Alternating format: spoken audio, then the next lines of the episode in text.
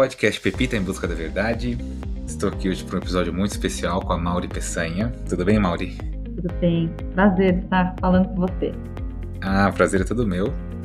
É, você foi uma indicação do Tenório. A gente fez um episódio muito legal. Primeira pergunta que eu queria te fazer: de onde você conhece Tenório? Ah, eu eu trabalho, né, na numa organização sem fins lucrativos chamada Artemisia, é, que acho que depois a gente vai falar mais profundamente, né? Mas um dos objetivos da Artemisia, né? Eu ajudei também a empreender a organização, mas nós trabalhamos com negócios de impacto social. Então, nós acreditamos que por meio de negócios a gente pode causar um impacto positivo resolvendo problemas, né? Sociais. E, e o Tenório foi uma dessas pessoas que a gente lá atrás é, a gente estava prospectando pessoas com e até hoje, né, com mentes híbridas, né, que pessoas que conseguiam ver que ganhar dinheiro e ter uma contribuição relevante para o mundo não eram coisas diferentes, né? Não é que você ganhava dinheiro num lugar e fazia o bem em outro. E ele estava começando a Hand Talk e nós fomos, acho que uma das primeiras organizações, né? Nós fomos uma aceleradora, ele participou do nosso programa de aceleração. Então, né, foi uma das primeiras empresas mais assim, incríveis que depois cresceu, ganhou vários prêmios, uhum. né? E ele muito jovem, mas com uma equipe também, os sócios muito comprometidos, né? Enfim, nordestino, né? Trazendo toda essa beleza e essa diversidade, né? A Temisa a gente fica em São Paulo, então, enfim, é, foi um privilégio, assim, acompanhar ele e até hoje é, né? Ah, muito legal. A gente começou, a primeira, nossa primeira entrevistada foi a Carolina Lobo, que a gente conversou bastante sobre autorresponsabilidade, falamos sobre renascimento, falamos muito sobre autoconhecimento. É uma vertente muito grande aqui pra gente, o trabalho do autoconhecimento. Tanto, tanto aqui na Pepita, como no podcast, acabou sendo nossas discussões. Uhum. E a gente, nessa, na nossa primeira conversa que a gente teve, eu e você, você falou que inclui o autoconhecimento nas suas mentorias e, e, na Artemisia isso é uma marca registrada. Como que funciona para você? É engraçado, assim, o autoconhecimento para a gente é uma peça fundamental, né, do nosso trabalho. É, quando eu entrei na Artemisia, o, o antigo diretor, ele era uma pessoa que ele prezava muito por isso, ele ele foi uma pessoa, Marcelo Cavalcante, que ele tinha. É, é uma pessoa acho que eu vou indicar. Opa. ele tinha passado por uma crise de transição de carreira, isso há 20 anos, e o autoconhecimento é, caiu em depressão e o autoconhecimento e várias coisas que ele foi fazer buscando, né? É um, um grande buscador, como eu também me considero uma grande buscadora. Ele conseguiu encontrar o caminho dele e levou essas ferramentas para o trabalho com os empreendedores e eu continuei e, e meio que comprei é, tudo isso. Eu sempre fazia terapia, mas eu não me considerava é, assim. Eu nem usava essa palavra autoconhecimento, eu nem conhecia essa palavra, né? Conheci na Artemis. E assim, a gente entendeu que era muito importante, é, como nós queremos criar negócios que solucionam problemas sociais, negócios que possam ressignificar o que é negócio, né? ressignificar o que é empreendedorismo. Nossa, se os empreendedores não olharem para dentro, né, para suas sombras, para suas fraquezas, para suas luzes, como que a gente vai, eles vão conseguir colocar para fora uma coisa tão impactante como a gente, né, sempre esperou, sem olhar para dentro, né, e gerenciar times e tudo mais. Então, a gente oferecia várias coisas para os empreendedores, assim, desde pagava coach para os empreendedores, todo o nosso processo de seleção, ele já tinha hum, é, oficina de biográfico para você rever a sua vida e entender o que, que você está empreendendo, por que, que você está empreendendo. A gente, até no nosso processo seletivo, o empreendedor poderia mudar a ideia que ele estava propondo para a Artemisia se ao longo do processo biográfico ele percebesse que aquilo não faria mais sentido né, num dos nossos primeiros programas. É, Jornada do Herói, é, a gente assim ofereceu várias isso assim ferramentas mesmo que a gente considera né para a pessoa ser um empreendedor melhor um ser humano melhor e tal e é claro assim essas são ferramentas caras então a gente sempre viabilizou gratuitamente chegou um determinado momento que para a gente também estava muito caro conseguir viabilizar isso e ter investidores que façam, como assim, né? O custo por pessoa de um workshop de cinco dias de autoconhecimento é caríssimo. Então, aí a gente teve que fazer algumas, restringir um pouco, né? Mas mantivemos a decisão, né? De, de tudo que a gente faz hoje, a gente tenta levar essa pegada, né? Então, é, a gente criou um seminário que chama Impacto, que trabalha, esse nós mantivemos por um bom tempo, que trabalhava poder pessoal, comunicação, né, feedback, confiança. A gente apresentava umas meditações ativas do Osho também, que a gente entendia, né, que essas meditações ativas tinham muito a ver com os empreendedores, né, além de outras meditações, mas a gente fazia todo mundo fazer Kundalini, enfim, isso a gente manteve por um bom tempo né? E, e, e, a gente é isso, assim, acho que eu, eu, prefiro. Acontece muito assim, os empreendedores falarem, ah, Artemisia, Artemisia acelerou meu negócio, mas me acelerou, né? Como pessoa. Isso para mim faz. Eu já acho que é um ótimo entregável. Mesmo se a receita do negócio não cresceu necessariamente como a gente quis, o número de funcionários, o, o impacto dos beneficiários, mas né, se a pessoa se sente uma pessoa melhor, ou pelo menos enfim, é, é um sucesso para mim. é isso eu, eu, te perguntar, acho que você respondeu já parcialmente. Valor e resultados à parte, valor financeiro, quero dizer, né? Como que era a recepção, que, os, que, que recepção os empreendedores davam para as políticas? Nossa, na verdade, para esses seminários, a gente fazia um convite meio. A gente sempre convidava, a gente falava que era um seminário que a gente não sabia muito bem como explicar, que alguns seminários é isso, assim, nessas imersões. E a gente, porque se a gente explicasse demais, a decisão racional era não ir, né? Então, olha, era assim, a gente trazia muito depoimento do pós de quem já foi.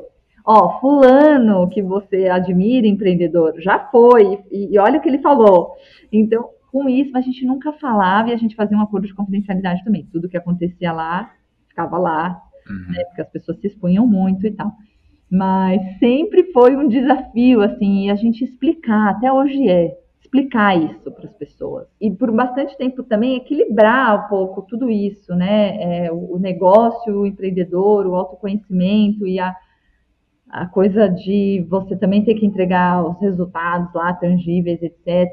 Como mensurar o impacto desse treinamento ou dessas ferramentas de autoconhecimento para quem está investindo, doando para Artemisia, né? Então, assim, não, não são coisas triviais, assim, acho que, enfim, já até passamos por uma avaliação de impacto uma vez, de um desses seminários, é, que recomendava a gente continuar, mas também meio inconclusivo, sabe, assim. É, enfim, os investidores pediram, né? uhum. os doadores, né? que falavam, esse seminário é muito caro, vamos pôr uma avaliação para ver se isso é bom mesmo, se vale a pena. É complicado, né? Porque é muito intangível. Muito, muito, muito. Aqui a gente também passa por, por, essa, por essa dificuldade, né? Que é como que a gente mensura o impacto humano que traz, né? O, o nosso trabalho e acho que é um dos desafios, acho que não só nossos, assim, mas todo mundo que trabalha com, com esse tema, né? E para nós tem um, tem um desafio também, né? Porque a gente é uma organização e tem um programa de aceleração de negócios. E aí, o programa de aceleração pressupõe que é tudo acelerado. E a gente propõe um, um workshop profundo, com tempos e movimentos outros, é, tirar um empreendedor cinco dias do negócio, ou hoje em dia até um pouco menor, são três dias, mas assim, as pessoas estranham muito, porque é quase como se não, não combinasse com o programa de aceleração de negócios você fazer as pessoas fazerem um retiro de três dias. né? Então, é, e a gente fala, não, acho que o nosso papel está é, a desacelerar para depois acelerar, né? E, e até tenta brincar um pouco com essa palavra, mas, né? E, e é isso, pessoal. E, lá não tem pressa, não dá para ter pressa, né? Então, tanto é que a gente faz tudo fora de São Paulo, no meio do mato, para nem ter celular, nem ter nada, porque os empreendedores ficam super conectados no negócio, na empresa. Então, é um desafio enorme tirá-los, assim, né, desse ritmo acelerado e propor uma pausa, né? E depois no final todos agradecem muito, né? Mas é, requer uma certa coragem e, e, e, existe várias resistências ao longo do processo que a gente vai tentando, né? Superar. Esses, esses nomes também, né? Eles de uma certa maneira não ajudam, né? Não. Porque aceleradora, é. acho que deve, pode existir um nome melhor para isso e retiro é. também acho que pode existir um nome melhor para é. isso. É, será que a gente chama de vivência? A vivência Sim. de autoconhecimento, imersão, mas realmente. E, e aceleração é, é, é, um nome que a gente pensou várias vezes em tirar, mas as pessoas falam, não, mas todo mundo entende o que é uma aceleradora, mais ou menos. Uhum. Se, se você mudar, vai ser mais difícil explicar para o mercado. Ah, tá bom, vai. Eu acho que eu falei para você, e devo ter falado em outros, outros podcasts aqui sobre, sobre uma pesquisa que foi feita no Google. Ela, que entrei em contato com ela pelo jeito Harvard de ser feliz, em que eles pegaram mil colaboradores do Google é, e pediram para ele parar e respirar por dois minutos. Então, largar tudo que está fazendo na própria mesa e ficar respirando lentamente por dois minutos. E outros mil não. E aí, quem respirou trabalhou 20% mais focado. Impressionante. Então são certas coisas que talvez falte, falte mais, mais pesquisas, né, mais dados, e esses dados virem mais à tona, para a gente começar a entender que realmente olhar para dentro significa também olhar para fora de uma certa maneira, sabe? Acho que lá fora a gente tem bastante pesquisa interessante, né? Com evidência. Acho que até num nível do discurso, muitos líderes, CEOs incorporaram isso, né? Mas eu acho que ali na prática, no dia a dia, né? Quem começa uma reunião pedindo para todo mundo respirar dois minutos, né? Uhum. Isso poderia ser feito. É, e faz toda a diferença mesmo. Na Artemis eu comecei a fazer isso mas eu confesso que eu esqueci hum. de continuar fazendo. Olha Sim. só, né? Tem que ser um exercício mesmo. Porque as nossas reuniões de time eu sempre fazia. Vamos, dar uma, vamos, vamos sentar, vamos estar presente. Você sabe que você falou que você esqueceu? E eu nunca esqueço de uma aula que eu tive na faculdade. Eu fiz letras, né? E aí tinha esse, esse minha professora trouxe um linguista lá para falar tudo. E aí ele começou a falar sobre na, em árabe, ser humano traduz-se esquecedor.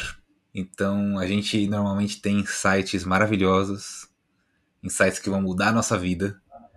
Falei, eu preciso fazer isso. E aí no dia seguinte a gente esquece e a gente pisca o olho, passa seis meses. E a gente se pergunta, fala, como que eu esqueci aquilo? Era tão importante, né? E talvez esse seja uma das coisas do homem, né? Exato, né? Esquecer coisas que são importantes, né? Uhum. E, é, e eu sinto muito isso, assim, nesse, mesmo nesse meio do, do impacto social, que é uma coisa de longo prazo, né? É, a gente tem que cuidar muito para não esquecer até do porquê de tudo isso, é, do porquê que você criou essa empresa. A gente não pode esquecer de onde a gente veio, né? E um pouco quem nós somos. E em vários momentos eu também senti uma, sinto assim, às vezes uma pressão no meu dia a dia para ser mais business, né, para ser mais negócios. E achou, não, a gente, nós somos uma organização sem fins lucrativos, não vamos, né, assim, acho que esse esquecimento também, né, de quem você é, do que, por que, que você começou tudo isso, né, porque das coisas que são importantes, né, é, é, é muito interessante, assim, isso que você está trazendo. Porque se você deixar e viver assim, né, na inconsciência, e acho que a autoconhecimento, se você continuar na inconsciência, você não vai voltar a lembrar, né? Uhum. E acho que o autoconhecimento é muito isso para lembrar a gente, né, a não esquecer, né? Ajudar a gente a não esquecer dessas coisas. Assim, faz muito sentido isso. É, até na Artemisia, todas as palestras, eu começo a falar de pobreza. E as pessoas falam assim, nossa, mas não é estranho, né? Você, você precisa se posicionar como uma aceleradora de negócios, uma organização que entende de negócios. Eu falei, é o nosso ponto de partida tudo isso, né? Isso a gente não pode esquecer, porque eu acho que por mais vigente, a vigilante que a gente está, em alguns momentos a gente esquece, uhum. né? A gente esquece. Então, enfim, como não continuar o autoconhecimento organizacional também é muito importante. Não sei se isso existe, né? A alma da empresa, né? O autoconhecimento da pessoa jurídica, né? Você sabe que tem um, do, um dos livros que. Acho que eu te contei isso também, mas um dos livros que indicaram aqui no podcast, Escola dos Deuses, fala exatamente sobre isso, sobre a imortalidade de um negócio. De que maneira que as ideias do seu líder, né, como que o líder vive a vida dele, reflete no que o negócio é. É como se o negócio fosse uma projeção das ideias do líder, sabe? Uhum. Então, a gente fala muito sobre isso, então certamente deve ter muita literatura recorrente. É, mas eu acredito muito nisso, é. né? Assim como existe a pessoa física, existe a pessoa jurídica, existe a alma da empresa, da organização, tem coisas que são traumas da organização. Assim, acho que com certeza deve ter muita coisa a esse respeito, até que eu quero conhecer mais, mas é, essa energia, né? Essa energia. O livro é maravilhoso, eu super recomendo. É... Acho que você vai gostar muito. De qualquer jeito, eu tenho uma pergunta para te fazer em cima disso que você estava falando, sobre esquecer e não esquecer. Queria saber como começou para você a sua relação com a Artemisia, um pouco da como que a sua história de vida te levou até, até aí. Olha, é, acho que foi um feliz encontro, assim, mas eu eu fiz administração de empresas, é, querendo, na verdade, eu queria abrir uma escola, eu queria empreender. Eu li no, no colegial, eu li um artigo sobre uma experiência de uma escola na Índia que trabalhava com os princípios da educação libertária. E aí eu fiquei encantada com esse artigo, falei, putz, eu queria ter uma escola assim, queria criar uma escola assim. E aí não sabia o que fazer de, de faculdade, eu queria assim, eu tinha uma lista gigantesca de oceanografia, abrir uma escola, jornalismo, tudo. Eu me interessava por muitas coisas e tal, e aí quem meio não se interessa por muitas coisas acaba indo para administração, porque vai te dar uma base para o que você quiser fazer, né? Foi o que meu pai me falou. E para eu abrir a escola poderia ser importante. Então, eu fui fazer administração de empresas, fazer outra faculdade à noite, fazia USP de manhã, fazia relações, é, administração de bem na USP, relações internacionais de noite, que eu amava relações internacionais, então fazia as duas faculdades. E aí, entrando na faculdade, eu já, enfim, já percebi assim uma grande é, meus colegas eram pessoas de escolas particulares, eu estava na universidade pública, aquilo começou a me incomodar. E eu comecei a me identificar muito mais com os movimentos é, sociais, iniciativas sociais lá da USP. E aí, com o grupo, a gente fundou um cursinho pré-vestibular. Teve essa experiência de criar uma iniciativa do zero, um, cursinho pré-vestibular, para os funcionários da USP, para as comunidades do entorno da USP, lá em San Remo e tal. E essa experiência mexeu muito comigo.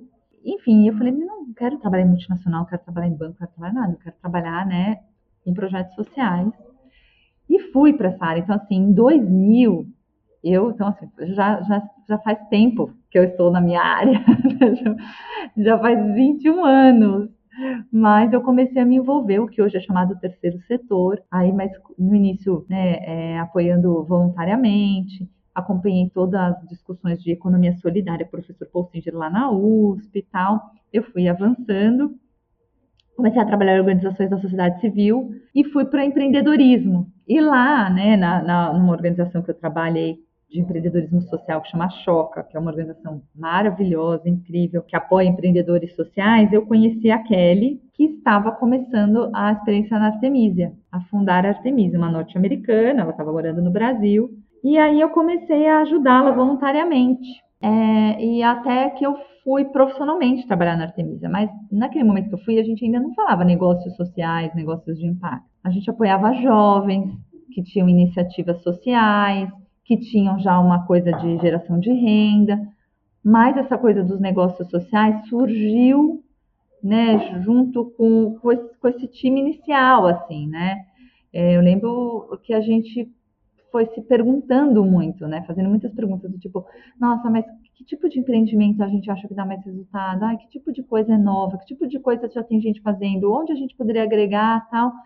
E, e, e meio intuitivamente surgiu para a gente essa coisa dos negócios sociais. Foi super intuitivo, na verdade, até lembro do dia que eu, a gente estava no workshop. Não, são mecanismos de mercado a serviço do, do impacto tal.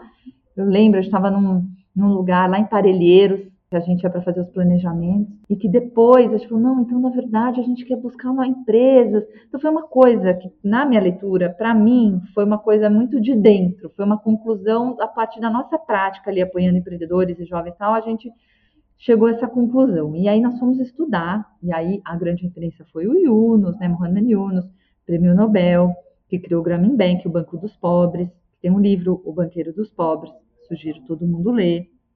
E a gente começou a ver que lá fora existia isso que a gente estava querendo criar no Brasil. E aí o resto foi meio assim, empreender mesmo uma organização, no sentido de é, a Artemisa já existia, mas no sentido de, de, criar um conceito novo, de entender quem são as pessoas que a gente tem que apoiar, qual o tipo de empreendedor, o que, que essa pessoa vê, o que, que tipo de negócio. É, a gente vai focar em é, né, todos, todo tipo de impacto. Então a gente de, definiu, ó, vamos trabalhar com negócios de educação, de saúde, de habitação, de serviços financeiros esse tipo de produto e serviço a gente quer. Pô, vamos, vamos buscar um, alguém que tenha uma mente híbrida, que entenda de business também, precisa entender de negócio, não dá só para ser da área social, tem que ter times mistos. Então a gente foi, sabe, a prática foi dizendo, sabe aquela coisa que você vai hoje, né? Hoje tem os nomes iteração, design thinking, mas antes a gente era aquela coisa da intuição mesmo e o autoconhecimento sempre, em todas as nossas propostas, sempre teve ali, né? Isso é muito uma coisa que o Marcelo, esse diretor, que na época, quando eu entrei, ele era o diretor, depois ele foi viver numa, numa ecovila, e aí eu acabei é, tocando o resto da organização. Mas, assim, é um início de muitas perguntas, né? De muitas perguntas. É, e esperando a prática para ver resposta, né? E estudo também. A gente estudava muito, porque tem muito esse senso de responsabilidade também, né? Não vou ali propor uma coisa para empreendedor sem nem eu saber. Então, de muito estudo, de muita, é muito trabalho, assim, muita, muita prática. Foi, os últimos 15 anos a Artemisia, assim, cresceu e, e, a gente era uma organização que a gente não tinha dinheiro do Brasil, assim, quando a gente começou, é, era uma, uma a gente recebia dinheiro de fora e era tão novo que a gente fazia que as pessoas nem entendiam, né? Então, e assim, não tinha nem como alguém financiar a gente, porque era uma coisa tão diferente. E, pô, que legal, hoje a gente vive de parcerias de institutos e fundações empresariais e tal, que falam, nossa, esses negócios de impacto tem muito a ver, eu quero saber, eu quero apoiar, isso faz sentido. Né? Hoje se fala de edtech, healthtech, fintech. Antes a gente não, a gente prospectava já fintech, é, fala Construtec, mas habitação já estava na nossa, em 2008 a gente já estava prospectando. Então a gente foi muito pioneiro, né? Assim, muita coisa. Teve muita coisa que a gente fez que não era o timing certo. Então, tipo, hoje está dando certo, mas quando a gente tentou lá atrás não era o timing, né? Teve, teve muita coisa, assim. Mas, e aí eu, enfim, eu vi essa, eu vi essa história, né? Assim, ajudei a construir, né? Não sou nunca sozinha, pessoas muito boas. E enfim, a Kelly, é, né, nem, nem brasileira é, mas um comprometimento muito grande com o país. Então foi, tem sido, né, na verdade, uma jornada muito, muito profunda e conectada com o impacto. Ontem, por acaso, eu estava tava vendo uma, uma entrevista e eu acho que foi o CEO da Dengo que falou que o mundo não precisa, o mundo ou o Brasil, não sei agora, não precisa mais de marcas só que de negócios de impacto. Queria que você falasse um pouco sobre essa, sobre essa afirmação. É interessante, né? Eu acho que essa afirmação é o que a gente sempre acreditou, né? Como que os negócios podem estar a serviço do desenvolvimento humano, né? E como que eles podem estar a serviço de resolução de problemas sociais. A gente entende que o governo não tem agilidade, né, e para inovar, para olhar para o cidadão e falar, nossa, como que eu vou criar uma solução para esse aluno? aprender melhor matemática. O que o governo não tem essa agilidade para desenvolver. Por outro lado, as organizações da sociedade civil ficam, inovam, estão conectadas, entendem, mas às vezes não tem escala, né, para também dar conta. Elas dependem às vezes muito do, do bolso filantrópico. Então, a nossa ideia foi, poxa, será que modelos de negócio que o empreendedor tem mais controle do capital, ele pode atingir um bolso maior, né, do mercado de private capital, dos, desses grandes mercados. E ele consegue, junto com a sociedade civil e com o governo, fazer arranjos, né? Então, a nossa visão sempre foi, poxa, vamos criar negócios que o produto, o serviço olha para quem? Para quem mais precisa, né? Eu não vou ter uma solução para um paciente crônico de diabetes da altíssima renda. Vamos tentar desenvolver uma inovação que para aquela família de um salário mínimo eu consigo fazer essa solução para um paciente de, de diabetes. Né? É para essa pessoa que, ah, pelo menos a gente trabalha, a gente acredita. Enfim, então eu, eu acho que a gente, como humanidade, ressignificar esse papel dos negócios. Né? Eu acho muito importante. Né? Acho que além de, e hoje em dia, acho que está surgindo todo esse movimento né, de critérios ambientais, sociais e de governança para as empresas, é um movimento muito importante. Né? As pessoas já perceberam que se a gente não endereçar mudanças climáticas e desigualdade, né, a gente está tudo escancarado, como né, a nossa sobrevivência como humanidade depende disso. Mas eu acho que ainda assim temos eh, avançamos muito, né? Mas assim não é uma jornada fácil, porque de alguma forma também significa você repensar como que você atribui sucesso, como que você atribui, como você metrifica a economia, se você a, ou a prosperidade, né, das nações, porque não, a mesma ideia de crescimento coloca em xeque, a gente tem que repensar a ideia de crescimento, a ideia de, de de venda, lucro a qualquer custo, enfim, então assim, eu, eu acho que essa fala, né, a Dengo é um super exemplo bacana, né, é incrível, assim, do que eu conheço eu, das informações públicas, tem todo um trabalho super profundo com as comunidades, né, os agricultores, desde o plantio do cacau e tal, então, se todo mundo tivesse a consciência, né, dos seus impactos, e além da consciência dos seus impactos, você direcionar sua vida para resolver esses problemas, né, nossa, acho que aí como humanidade a gente consegue avançar, né? É, muito, muito. Então, eu acho que negócios que enderecem as questões das mudanças climáticas, ou negócios que resolvam os problemas sociais, né? Respeitando os limites ecológicos do planeta. É, e esses negócios, juntos com governo e sociedade civil, trabalhando juntos, eu acho que é a saída. Eu não acho também que os negócios vão resolver tudo, nem tudo é negócio, né? A gente precisa ter uma sociedade civil fortalecida.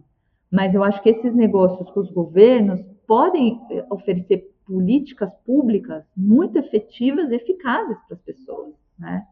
Isso eu acredito piamente.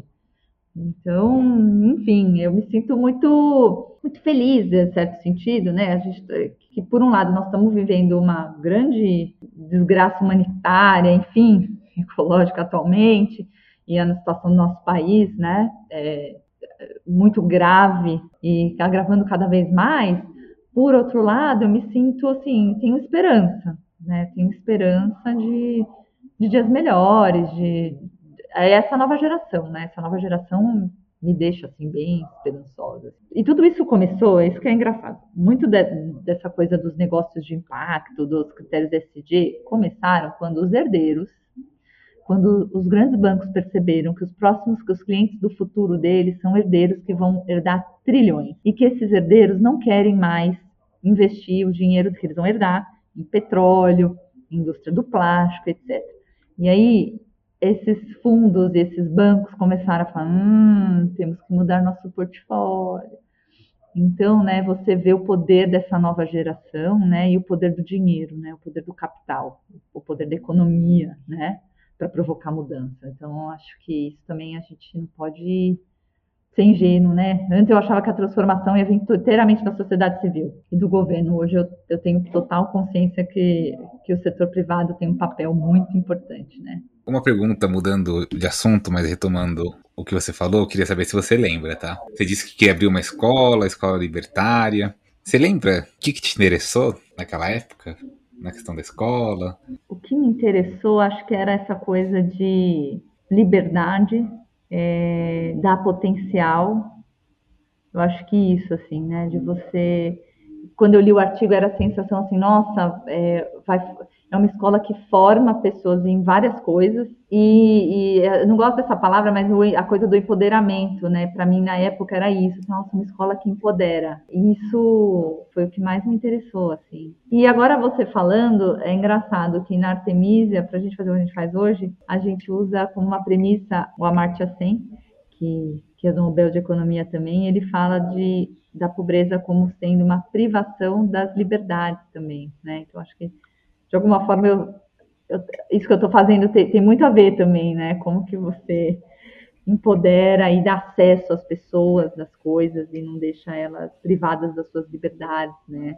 Uhum. Então pode ter uma conexão, mas eu lembro que foi isso a sensação. Assim. Ah, que legal. É. Eu, queria, eu queria perguntar sobre essa conexão depois, então você já uhum. respondeu. É, acho que a questão da liberdade é, é um jeito muito bonito, né, de, de definir privação da liberdade, né? E, e, e esse é um, um, critério, assim, que foi bem revolucionário, né? Quando as pessoas achavam que pobreza era só uma medida de renda, e aí o Amartya Sen falou, não, não é só uma medida de renda. Ele introduziu o conceito de vulnerabilidade, né, e privação das capacidades. Então, você, você não é livre se você não tem acesso a saúde, ou se você não tem acesso à segurança, se você não tem acesso a equipamentos culturais. Uhum. Né? Então, enfim, faz muito sentido, né? Faz muito.